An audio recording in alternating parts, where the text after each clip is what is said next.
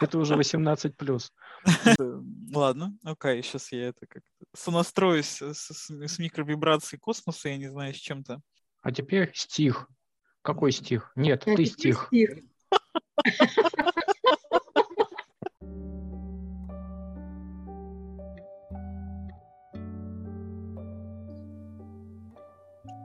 Добрый день, друзья! Приветствуем вас на нашем подкасте «Бизнес на кушетке».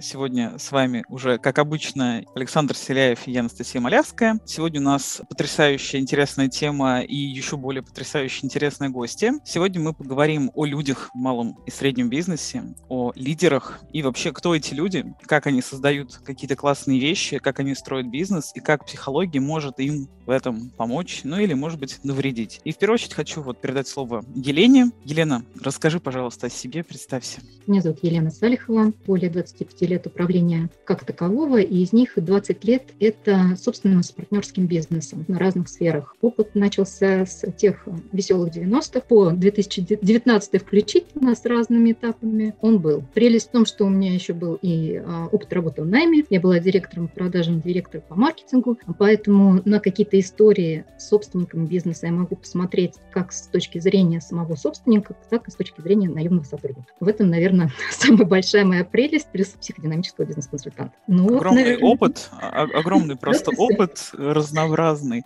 Давайте, чтобы немножко вот подсветить, собственно, о чем мы сегодня будем говорить, а пару фраз, в принципе, мы говорим о малом и среднем бизнесе, ну, такой дисклеймер включаем туда и понятие микробизнеса, но понятие там стартапов, да, мы немножко держим за скобками. Это отдельная, скажем так, территория со своими законами, со своими правилами и со своей динамикой хочется спросить, а каков он, лидер вот этого малого и среднего бизнеса? Или, может быть, вообще у лидер малого бизнеса отличается от лидера среднего бизнеса? То есть как ты это видишь?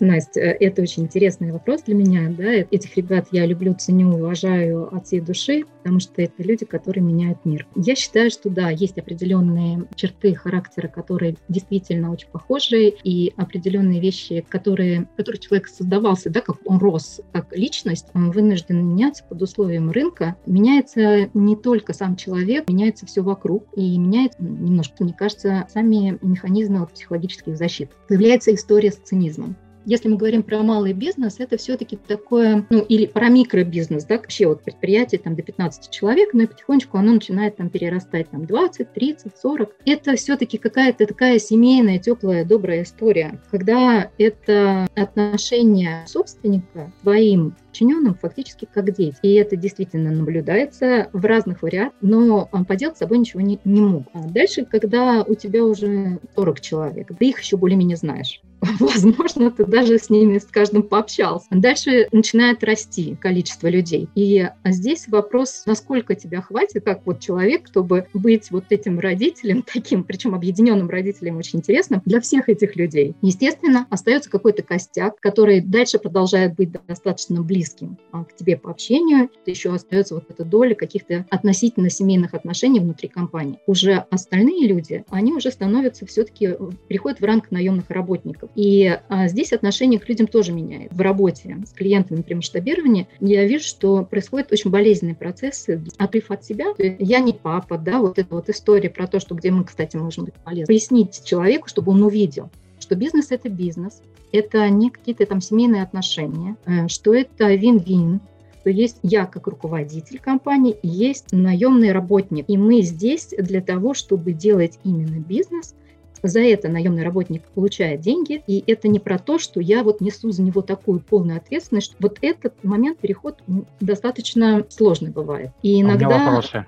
У меня сразу да. вопрос, пока мы вот не убежали туда. А вот основатель бизнеса, он всегда хочет быть родителем? Саш, да не то, что всегда он хочет быть родителем. Изначально он априори уже взрослый. Он априори как будто бы как родитель. У него сразу две отцовское и материнское. Угу. Ну, к сожалению, так сложилось или к радости а, малое количество людей, которые способны вести именно вот малый и средний бизнес, вообще бизнес. Просто а, те люди, которые очень рано повзрослели. То есть фактически у них, можно сказать, не было детства. Про тему там невроза лидера говорить будем, то это как раз иногда бывает отыгрывание своих каких-то детских историй в бизнесе. Более того, иногда даже сам бизнес – это какая-то детская история, это какая-то дефицитарность действия, это какая-то детская фрустрация, которая отыгрывается. Более того, иногда это бывает даже а, игрушки для взрослых. Вот машины, Что такое игрушки для возраста? А можешь пример какой-нибудь привести, какой-нибудь безопасный, чтобы и клиенты не, не распознать, но все-таки привести пример, как это может выглядеть э, в бизнесе? Как это может выглядеть в бизнесе? Ну, например, детские клубы. Угу. Я когда проводила глубинное интервью, э, для девушки, например, было совершенно абсолютным открытием, когда она мне рассказывала о том, какое безумное количество у нее костюмов есть. То есть там, кроме того, что детские клубы, еще есть анимационная тема и, устра... и устраивание детских праздников. И это было с таким восхищением. Ну вот, у меня теперь около 200 костюмов, которые стоят дорого. Это такая радость, что я могу сделать детям праздник. А когда мы с ней разговаривали о детстве, то была достаточно большая проблема с деньгами. И у девушки не было, к сожалению, вот этих вот красивых платьев, костюмов. И еще не было тех туфлей, которых очень хотелось. Да, я помню. Это такая Расскажи, расскажи, да, да, да. Мы с Леной это обедали, она упомянула эту тему, и я потом потестировал на своих знакомых успешных женщинах, э, девушках. Поспрашивал в том смысле. И мне кажется, Лена хорошие, хорошие истории сейчас может рассказать. Поделишься? Да, конечно, поделюсь с удовольствием, потому что это был эффект неожиданности.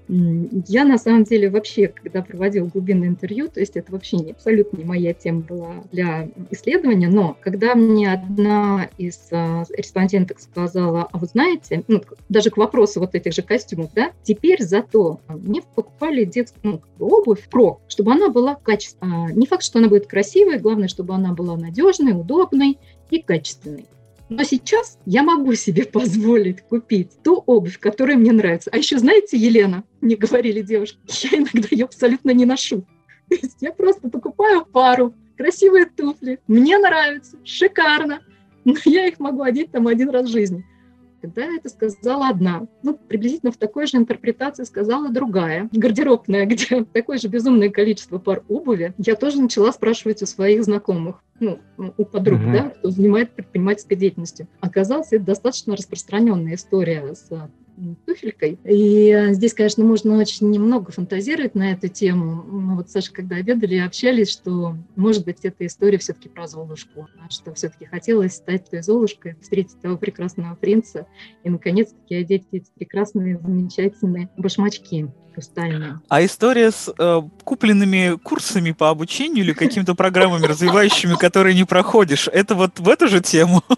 У меня целый гардеробный не туфель, но курсов, скажем так. Это вот про это же, наверное? Настя, про курсы не знаю, но про туфли однозначно. Причем действительно вскрылось абсолютно неожиданно. И иногда я, когда вот, ну, опять же, лишний раз, когда попадается это на слово, действительно вызывает изумление. Тоже потестил эту теорию. У нас IT тоже девушки успешные, покупают туфельки и их не носят. Когда с Леной обедали, я предположил, что, возможно, это еще способ э, сильных, уверенных в себе женщин получить э, благодарность. То есть, может быть, нельзя присвоить себе благодарность, услышать ее от кого-то, и э, какой-то фетиш, какой-то инструмент, какая-то туфелька помогает тебе сказать себе спасибо, погладить себя. Я очень согласна с этой теорией, потому что, да, одна из девушек мне так и сказала, мы проводили интервью, я ее поблагодарила, я говорю, как вам? Она говорит, я сейчас, сейчас, наверное, поеду в магазин, куплю себе очередную пару. То есть это действительно как благодарность себе, вот как погладить себя по, головке, сказать, какая я молодец, и главное, что я могу себе это позволить. Второй комментарий относительно перехода вот этих вот э, малых микробизнесов в средний, средний в крупный, крупный аппарат и так далее. У Хака Адизиса есть теория про жизненный цикл организации и про то, как должен меняться лидер при переходе одной стадии в другую. Он все это рассматривает через э, функциональные представления менеджеров, производителей производитель, администратор, предприниматель, интегратор. И на каждой стадии должен быть разный набор вот этих скиллов. И, возможно, даже разные команды разными наборами скиллов. И когда ты говоришь, что кто-то может выйти из малого бизнеса в средний, у меня такая возникает очередная гипотеза, что, скорее всего, человек э, достаточно гибкий, достаточно адаптивный, чтобы поменять свою функциональную структуру, структуру своей команды. Как вам такая мысль? Слушай, мне очень нравится эта мысль. И, и я бы еще сказала так, что это история про то, что вовремя поделиться функционалом и вовремя делегировать. Это, кстати, вот еще одна такая тема, где мы можем помочь ну, собственнику бизнеса. Потому что вот это вот неимоверное взваливание на себя и быть многоруким шивой, и то, и все, и пятое, и двадцать пятое, и это вот история а, как раз вот из стартапа выросли, так я же могу все. Я могу и продать, я могу и сделать, я могу и договор заключить, что там дело-то, да, я могу даже, собственно, бухгалтерию сдать.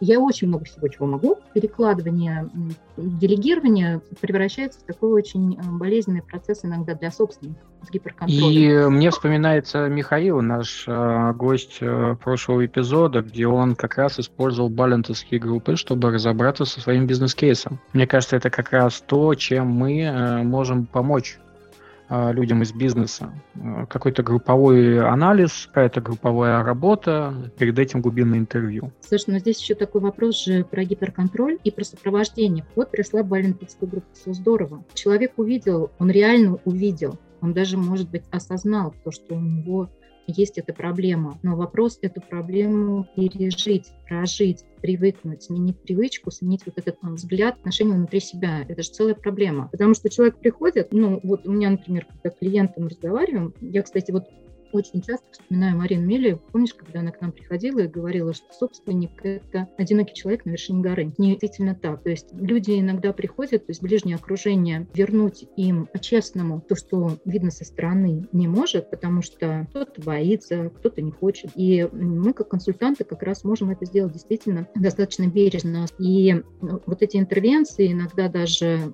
ну, жестковатые, может быть, да, конфронтации, человек воспринимает уже более спокойно. Мне вот недавно буквально клиент э, сказал, что, знаете, я же к вам иногда прихожу только потому, ну не только потому, а в том числе потому, что я действительно один. Условие того, что там семья, что партнер есть, потому что мне говорят, у меня здесь хотя бы есть пространство для того, чтобы подумать о своем. Вы же иногда, ну я сейчас перефразировать попытаюсь, а я же иногда что-то хочу положить в шкафчик и закрыть, а вы же из этого шкафчика вынимаете, показываете, о, вы в шкафчик вот это положили. Практически как туфельку. Ну да, может быть, как туфельку. Но, по крайней мере, это имеет место.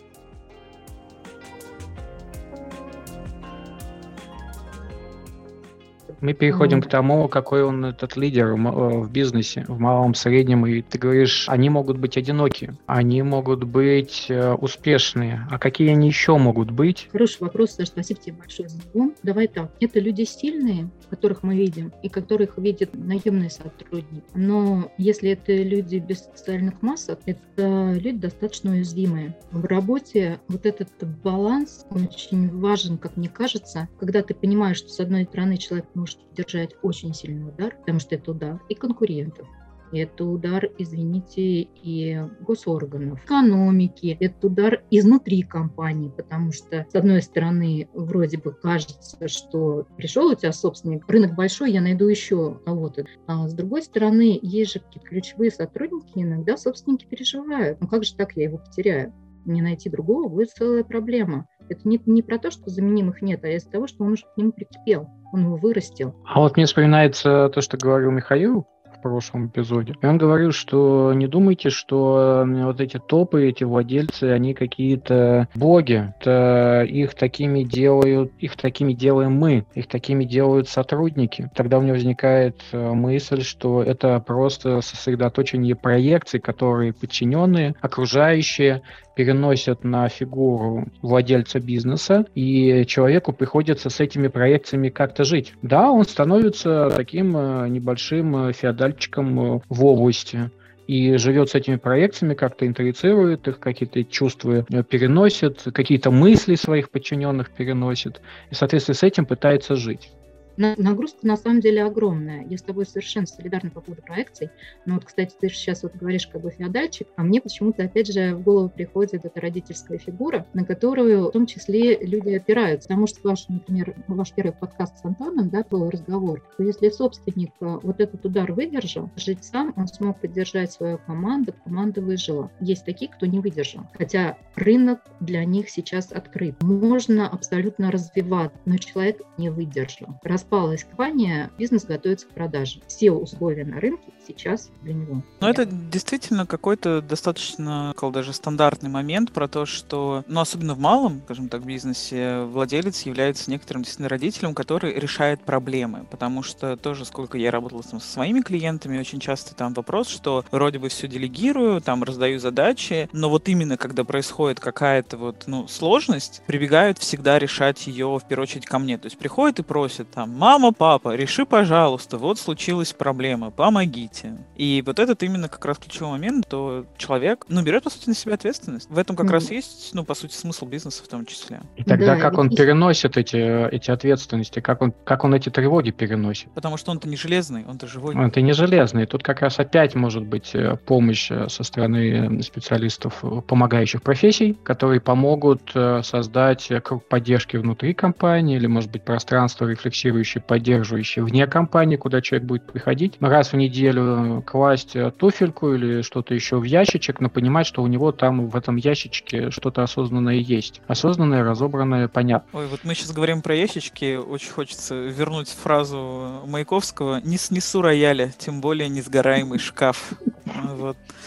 Да, это как раз про несгораемый какой-то шкаф, который иногда приходится нести. И тогда вопрос, э, что случается, когда вот этот вот шкаф не получается нести? Как э, неврозы лидера мешают производству, бизнесу, команде, подчиненным? Как он сливает все это на них? Я бы на самом деле по твоему вопросу сначала бы вернулась к тому, с чего мы начали обсуждение, потому что это действительно колоссальная ответственность. Человеку действительно необходимо вот это все выдерживать. Для меня, например, очень важно всегда в работе это все-таки подсветить человеку, что нужен баланс, что можно сколько угодно там бежать по каким достижениям, на полпути где-то сломаться и потом уже не встать. Хотя вот люди сильные встают, и встают, и идут, и снова встают, и идут. Но иногда просто нужно человеку подсветить, что ну, как вы отдыхаете, как вы ресурс получаете, а из чего это. У человека, собственника в голове настолько запущен компьютер, особенно если вот сваливаются эти проблемы, что там многозадач, многозадачность, она зашкаливает. Вот действительно там все перегревается. Насколько это тяжело, это очень тяжело. А, удивительно, что же мало кто из подчиненных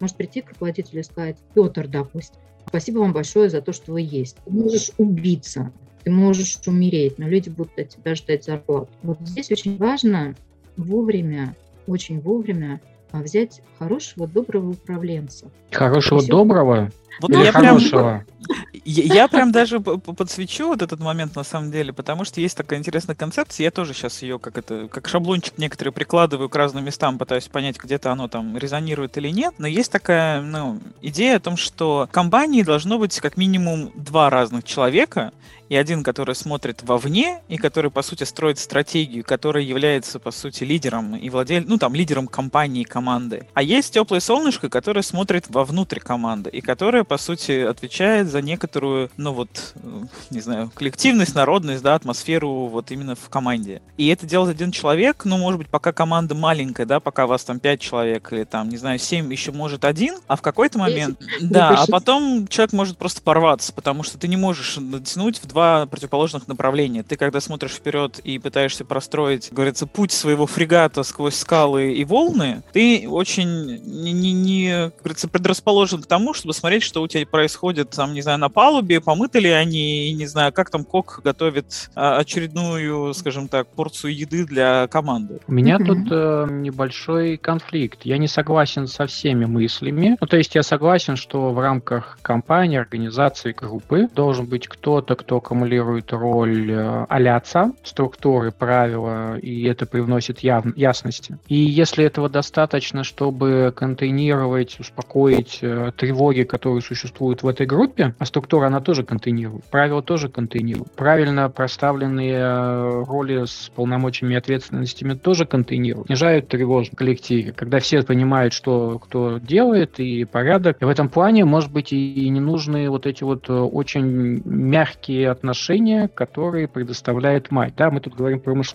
про материнское и отцовское в семье, организационной семье. Когда мать — это безусловная любовь и принятие, отец — это все-таки следованием законам, правилам и так далее. И в этом плане действительно в наших организациях может не быть одного из, такой, из таких образов. Может быть преобладание других, но это не означает, что организации будет плохо. Ну, не то чтобы не прав, я сейчас просто откликнусь, но мне кажется, что действительно в разные периоды, да, вообще циклы жизни компании требуются фокусы на то в одну сторону, то в другую. Но, например, наоборот, в ситуации прорыва, когда тебе нужно собраться, скажем так, сжать булки порвать рынок, и для людей это большое, на самом деле, напряжение, то есть тебе нужно сфокусироваться, собраться, сконцентрироваться и ударить в ту нужную точку, да, в которую вы все вместе идете, то и давление внутреннее на каждого конкретного сотрудника, каждого конкретного человека команды там кратно возрастает, потому что, ну, если мы говорим про более-менее там взбалансированный бизнес, то ответственность, она все равно за каждый, у каждого есть за свою часть работ. А, и тут нужен человек, который сможет в нужный момент поддержать, подстраховать того, кто может, ну, выгореть просто, предотвратить это выгорание. То есть, наоборот, нужно иметь э, помощь медицинскую, условно говоря, под рукой, которая сможет э, в нужный момент не дождаться, когда человек просто сгорит и помрет буквально на этой работе. В нужный момент его там, не знаю, тряпочкой помахать, дать ему выдохнуть, поговорить с ним. Ну, то есть там, я метафорически все это, конечно, обозначаю. То есть, наоборот, в ситуации прогресса, когда тебе нужно, наоборот, куда-то вперед идти, тебе нужно больше, мне кажется, в этом смысле материнской позиции. А в ситуациях более там перехода в операционку, тебе, наоборот, нужно больше, как мне кажется, отцовской структурной позиции, чтобы совсем уж не расслабиться и не превратилось это все в некоторый какой-то хаос и не разбериху, и там, ну, да, короче, не превратилось в хаос. Я, наверное, здесь соглашусь и не соглашусь а, с той точки зрения, что вот эти роли, на самом деле, собственник,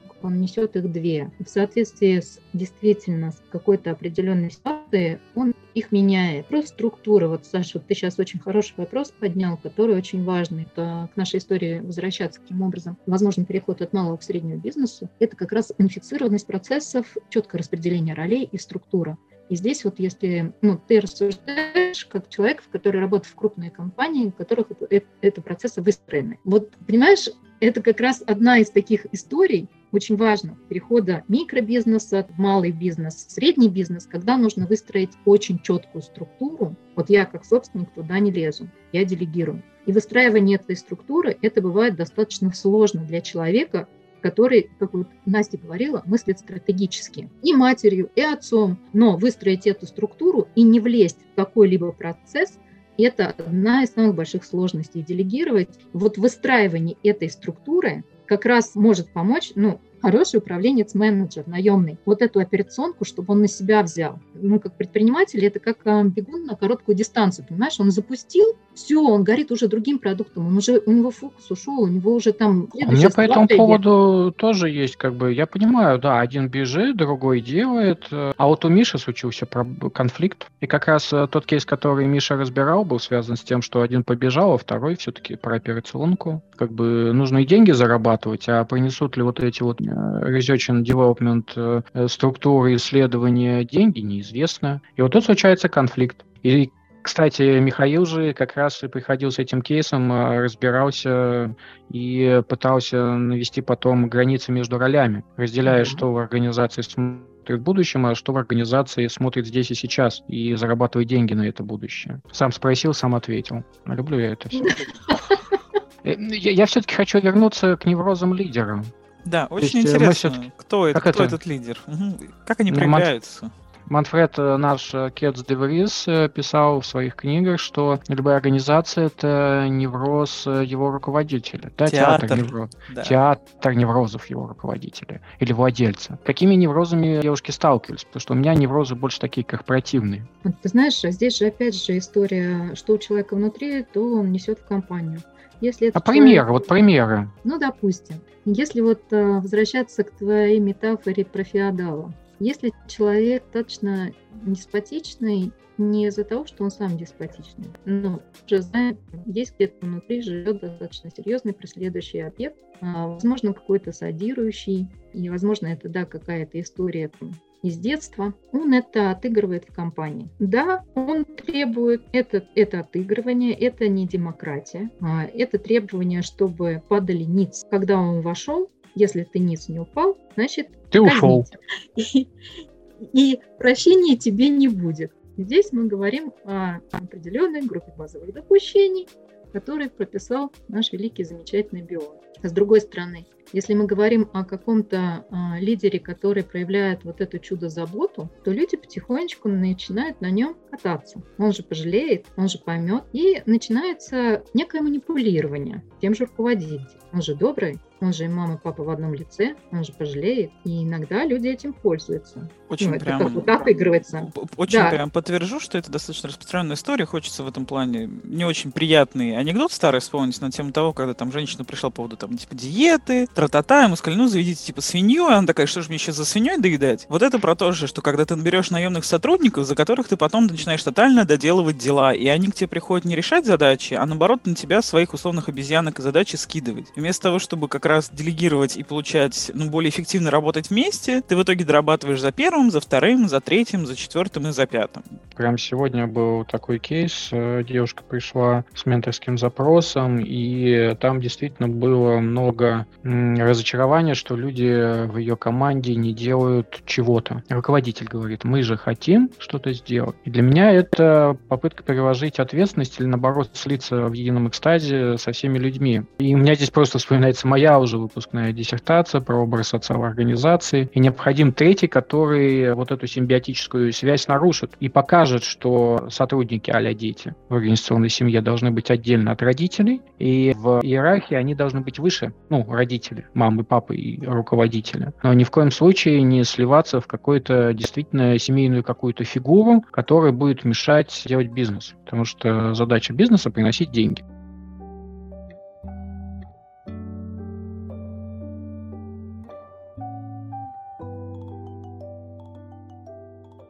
Самом деле очень негативный опыт с организациями, которые называют себя семейными. Я, я, я люблю роль адвоката дьявола. У меня здесь на самом деле рвется, что ты описываешь картинку слишком рациональную, которая отсутствует в любой организации, в любой команде, в любой группе. Почему? Потому что человек, когда приходит э, в какую-то группу, он приносит ворох своей прошлой истории, своего опыта. И переносит этот опыт э, взаимоотношений с прошлыми объектами, родителями, там, я не знаю, сиблингами, какими-то друзьями, еще кем-то э, в организацию и отыгрывает их. И в этом плане в самой группе, в которую он приходит, есть куча таких историй. В самой организации еще более, более огромная куча этих историй, этих групп.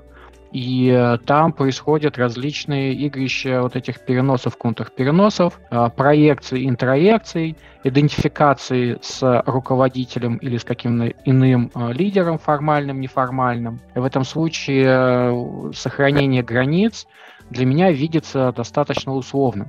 Да, мы можем закреплять это в должностных инструкциях, но всегда появляются вещи, которые в должностных инструкциях э, не прописаны, а человеку нужно выполнять, работу нужно выполнять. Кто будет делать? Или наоборот, мы, относ... мы хотим относиться к человеку как к человеку, который имеет свою должностную инструкцию, права, обязанности, и платим мы им за это деньги, но все равно нам кто-то ближе, кто-то дальше кто-то сидит и уже этим вызывает в нас какой-то злость. У меня коллега рассказывал, говорит, сидит человек, молчит, а я его уже терпеть не могу. Кого-то ты просто вот э, чувствуешь э, интуитивно своим, и с первых там часов можешь обсуждать достаточно личные темы. Поэтому вот этих вот э, психологических игр, отыгрываний конфликтов в любой организации, группе, больше одного, да, кроме себя, кроме своих неврозов, ты эти неврозы видишь э, в коллективе. И оставаться рациональным, каким бы вот э, хотелось быть для бизнеса, не получается. В этом же проблема. Вот такие вот у меня мысли возникли. Я просто да. хотел так быстро откликнуться, что, как мне видится, нет задачи сделать бизнес абсолютно рациональным или чистым от всех вот этих вот перекрестных там проекций и так далее, как вам шашечки или ехать. В этом плане, если мы говорим про бизнес, то его главная задача давать ценность, извлекать из него прибыль. И в этом плане там нет задачи задача там всех, не знаю, исцелить или вылечить, или там всем мир привнести, счастье там и так далее. А задача найти, что мешает достигать поставленных результатов и вот с этим разобраться. Иногда это требует действительно каких-то глубинных разборов и прояснений взаимодействия, иногда это действительно уровень просто операционный, как, например, просто у владельца бизнес вырос быстрее, чем его компетенции как менеджера, действительно нужен кто-то еще, который просто на менеджерском уровне придет и решит вопрос. Бывает ситуация, просто с чем я сталкивался, что иногда приходили как раз коучу, там, ко мне как коучу, вопрос, вопросами, которые на самом деле решает не коуч, а управленец Да, угу. ну то есть, когда нужен просто хороший менеджер, который придет и выстроит операционку в уже выросшем бизнесе. Потому что до этого, когда вас было 5 и вам хватало телеграммы в WhatsApp, в смысле телеграммы, чат в Телеграме, это была одна история. А тут бизнес вырос, нужно больше. И это не вопрос, как говорится, как психологу, там, коучу. Это не бессознательные конфликты. Это просто базовая операционка, которую сначала нужно выстроить, а потом уже, если вдруг оно не работает, вот тогда идти и прояснять, как говорится, глубинные, в чем затыки случились. А сейчас мне очень хочется откликнуться кажется, я с этого уже... Это было в начале как бы нашей беседы. Я как раз и пыталась донести, что в нужный момент нужно просто хорошего менеджера операционного, который будет выстраивать операционку. Вопрос-то в том, ты вот говоришь, не надо с этим как коуч приходить. Именно с этим и надо. Почему? А он же нет, что... не может отпустить, он же гиперконтроль. Он не может отпустить контроль, ты понимаешь? Там страхов очень много. Там вообще очень много страхов довериться человеку, потому что а вдруг он идет, ну вот здесь у меня есть, допустим, микробизнес или малый бизнес, ну какой-то небольшой, и это все работает. И мне, как собственнику, допустим, это вполне хватает. Я, собственно, прекрасно могу существовать и жить энное количество времени. Рынок сейчас, допустим, на моей стороне. Для меня прекрасно. Но вот есть хорошая возможность сейчас масштабироваться. Но для этого, да, я должен бежать и кому-то вот это управление передать. И здесь появляется куча интересного материала. Э, я хочу сказать, что это очень важно. И мне кажется, вот если вовремя вот это управление все-таки под своим как бы, глазом таким бдительным передать, то это как раз вариант, когда вот ты перерастаешь из малого в средний бизнес. И это вариант когда, тогда, когда ты все-таки можешь себе уехать там где-то отдохнуться или в гольф поиграть, а кто-то за тебя будет работать. Я вот э, то, что наблюдала, например, ну, с 90-х все-таки наблюдаю. И очень печально, на самом деле, печальная история, когда человек, не передав управление вот этого ручного, да, если мы так его назовем, на сегодняшний момент он и не вырос, он упал. И человеку уже хватит. И, собственно, вот э, про то, что если ты, Саш, сроку, да, жизненному циклу бизнеса, бизнес умирает, а у него уже нет ни желания, ни сил делать вот этот новый виток, новый продукт, новую услугу запускать. И это и смерть предпринимателя, с одной стороны, и смерть бизнеса. Вот это слияние, опять же, про которое ты говорил, оно осталось. Я – это бизнес. Я устал, бизнес устал, все закрылось. Я не хочу больше бежать, и это все вот умирает. Потому что бежать надо постоянно. А Какой можно вопрос? я прям вброшу вот мысль? Просто мы так что-то хорошо на эту тему поговорили. По сути, мы во многом сейчас обсуждали, что мешает бизнесу расти. Как там основную задачу, которую мы со многих сторон рассмотрели, это вопрос делегирования. Вот мне просто хотелось, ну так, чисто пока сейчас вброшу, как одну из мыслей. Я сталкивался еще с такой проблемой, это сложно нанять компетентные кадры себе. То есть, когда ты берешь себе людей, но ты берешь либо дешевых, ну, условно говоря, некомпетентных там студентов, там, ну, ладно, неправильно. Бывают очень крутые студенты, да, компетентны, тут вопрос там не возраста и не чего-то, но ты берешь заведомо недостаточно квалифицированные кадры на эту позицию. А, и это большая тема, потому что там она может быть связана с нежеланием платить деньги, с какими-то бессознательными страхами, что человек окажется умнее меня, там меня обманет, либо обдурит, либо, а вдруг он там себе заберет. Это вот как раз к вопросу про какого-то сильного управленца, который, о боже мой, а вдруг он бизнес к себе присвоит, я же ему вот его передам уже как бы кусок власти, а как же так меня оставить без моего бизнеса? Ну вот, то есть там очень много вот именно еще с наймом этих, с расширением, иногда, ну да. Это действительно прям отдельная проблема. Это реальная проблема, потому что, с одной стороны, это страшно. Если придет кто-то вдруг лучше тебя, это же, ну, фактически ты передаешь власть. Я, я же умница, я же вот обо всех забочусь, а тут еще придет кто-то, а я это ему все передаю, он умница, а мне надо куда-то дальше опять бежать. Ну, что-то делать, да. А я никому не нужен буду. А я никому не нужен буду, и это больно. Тема для второго подкаста. Четвертого, но кто считает? Деле,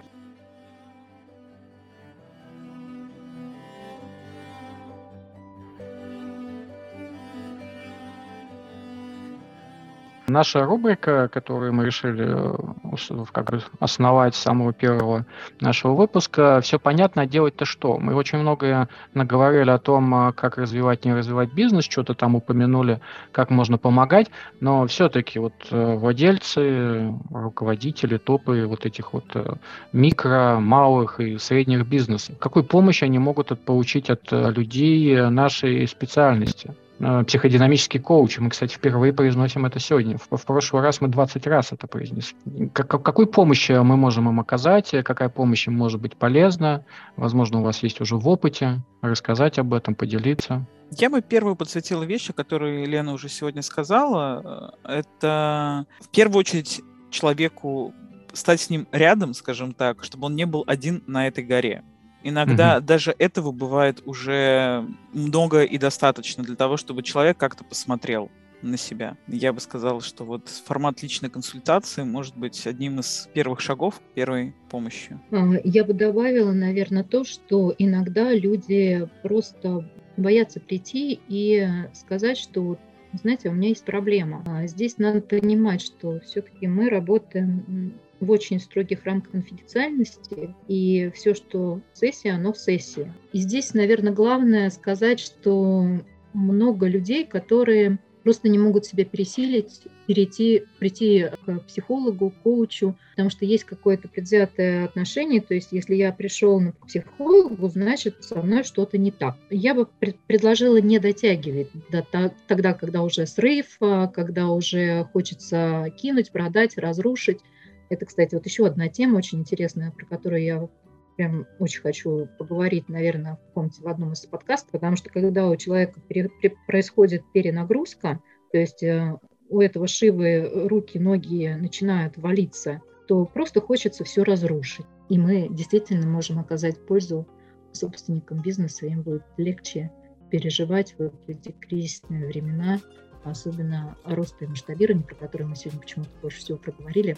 Ну и э, проще, наверное, тем, что есть пространство, где их примут, и где они могут быть сами собой без масок, вот без этих социальных масок. Настя, добавишь что-нибудь? Я, наверное, хочу попробовать собрать собственно, для там, человека, о чем мы сегодня проговорили для слушателя в каком-то таком формате, может быть. Итого, вот, если мы говорим про предпринимателя, в первую очередь, что ему важно? Ему важно понять и как-то не хочет не хочется говорить слово смириться, это мое, наверное, слово, да, с понятием ответственности, что все-таки бизнес — это про ответственность. И быть к этому слову даже, наверное, радостным, потому что эта ответственность дает возможности. Второй момент — это понять, в какой момент тебе нужно делегировать, и если вдруг с этим возникают какие-то сложности, найти себе помощь. Это как раз может быть либо консультант, либо кто-то еще. Вовремя отдать часть власти, да, для того, чтобы свою компанию расширить. Не знаю, насколько это емко, вот то, что мы проговорили, но вот мне кажется, это тот вот кусок, о котором сегодня была речь.